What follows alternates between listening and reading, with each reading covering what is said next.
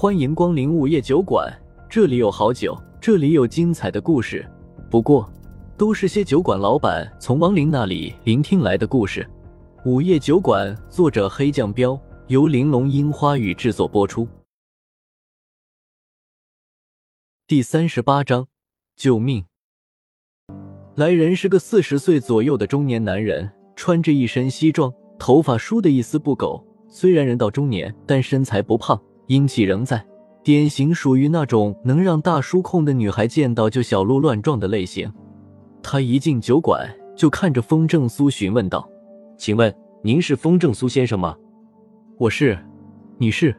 风正苏不认识他，但他明显是冲着自己来的，显然是听说过自己。中年男人突然跪了下来，诚恳的道：“求求您救救我儿子。”风正苏吓了一跳。连忙把他扶起来，有话好好说，大哥你别跪啊，我可受不起你这大脸。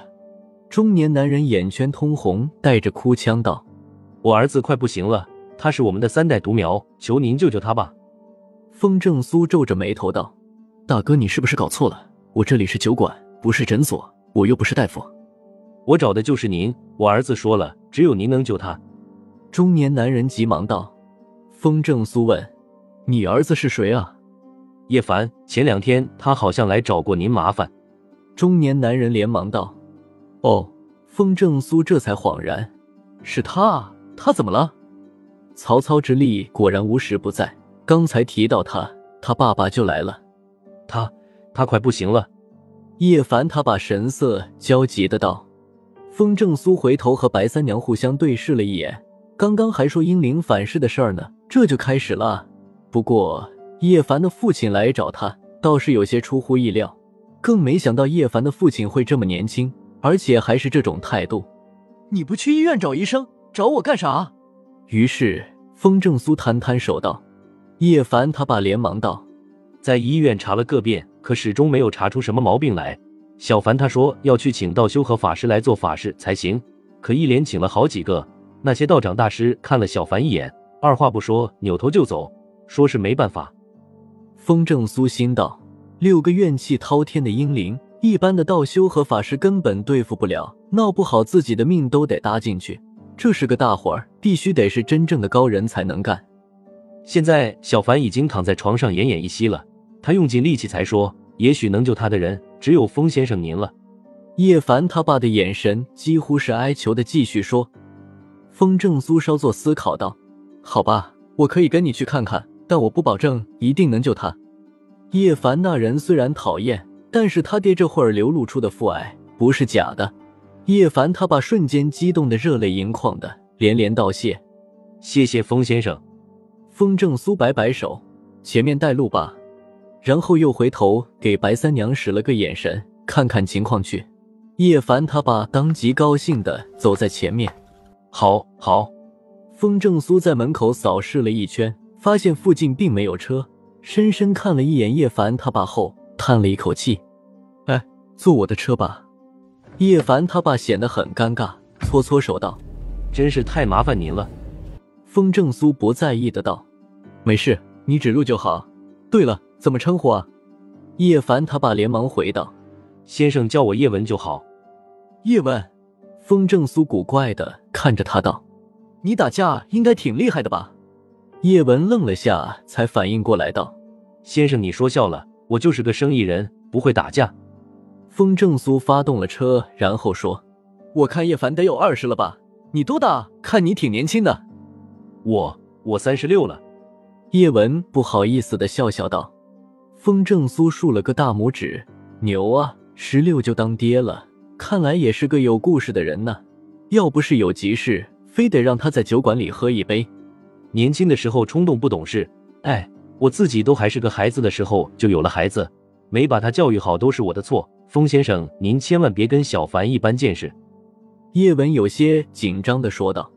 风正苏笑笑道：“看来你这爹没白当，知道自己儿子什么德行。哎，都怪我，平时除了满足他经济上的需求，我就没管过他，仗着家里的势力，从小就养成了嚣张跋扈的性格，在想管的时候就已经晚了。”叶文有些落寞的道：“风正苏没想到他会这么坦白，当下道：“年轻人没学好，当爹的多少都有点责任。不过你不该放任他去祸害那么多的女孩子。”叶文愣了愣：“祸害女孩子？”风正苏问：“怎么，你连这个也不知道？”叶文认真的道：“对不起，我我没问过他这方面的事。”风正苏叹了一口气：“算了，这爹当的是真心不靠谱。不过也难怪，要是靠谱的话，叶凡也不至于成为那种人了。”俩人聊着天，很快的就来到了叶家。叶家不算很大的家族，并没有独立的超级大院子。他们在晋城别墅区，看着眼前的豪华别墅。风正苏有些眼馋的嘀咕了一声：“有钱真好。”下了车，叶文赶紧按了声门铃。片刻后，灯亮了，一个穿着睡衣的小保姆开了门，看到风正苏愣了下，道：“请问你找谁？”风正苏直接道：“我是来救叶凡的。”小保姆打量了下他，就冲屋内喊了声：“老爷，有人说能救少爷。”风正苏听到了瓷器掉到地上碎裂的声音。很快的就看到了一个六十多岁的老人，披着大衣，急匆匆的从屋里走了进来。看到风正苏后，问都没有问，就激动的道：“快请进！”风正苏大大方方的进了门，目光扫视了一眼，发现偌大的客厅里只有老人和一个小保姆。老人浑身颤抖的问风正苏：“你真的能救我孙子？”风正苏点点头：“尽量吧。”好。只要你能救活我孙子，我叶南天什么都答应你。老人激动的眼睛都红了，认真的说道：“这两天叶南天都急坏了，好好的大小伙子突然就病倒了，去医院检查什么毛病都没有，可就是人吃不下饭，睡不着觉，躺床上不动都大喘气，就跟干了重活累倒了似的，还净说胡话。短短的两天，人就快不行了。那可是叶家的独苗，去医院没办法。”又请了道士和法师，结果他们就跟见了猫的耗子似的，看了叶凡一眼就逃一般的走了。现在居然有人在大半夜的主动找上门来说能救孙子，不管是谁，都算是最后的救命稻草了。不然的话，孙子很有可能撑不到天亮。风正苏道：“先去看看人。”然后一眼看到了客厅里的供桌，供桌上放着一盘水果和三炷香，上面摆着一张大相框。相框里的照片是黑白色的，正是叶文，这也是风正苏来的原因。没错，叶文是个亡灵，而且死得很蹊跷。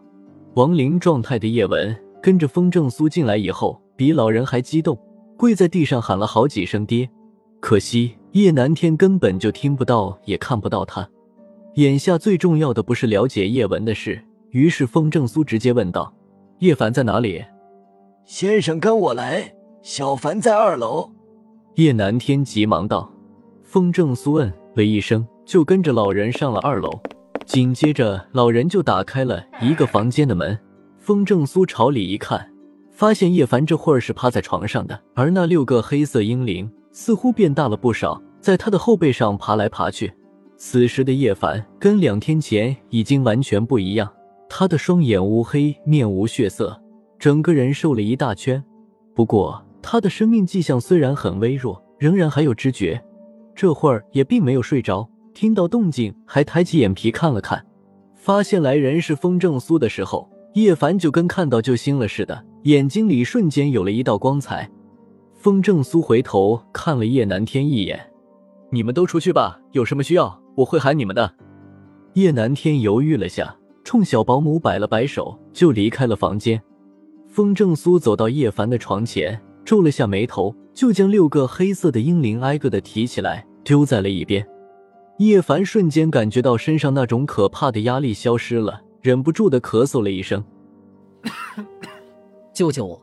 然后他用力挣扎着翻了个身，看着风正苏低声哀求道：“风正苏有些嘲讽的说，怎么现在不嚣张了？前几天那种飞扬跋扈的劲头哪里去了？”我。我错了，叶凡生出了强烈的求生欲，喃喃出声道。风正苏冷笑一声：“现在知道错了，特么晚了。谁让你特么祸害那么多的女人呢？现在报应来了吧？”叶凡的眼神先是很疑惑，逐渐变得委屈起来，大喘了几口气，又恢复了一些力气后，叶凡道：“我没有。”风正苏说：“呵，不承认没关系。当你对不起那六个女人的时候，你的下场就注定了。现在倒好，居然招惹到我小姨子头上了。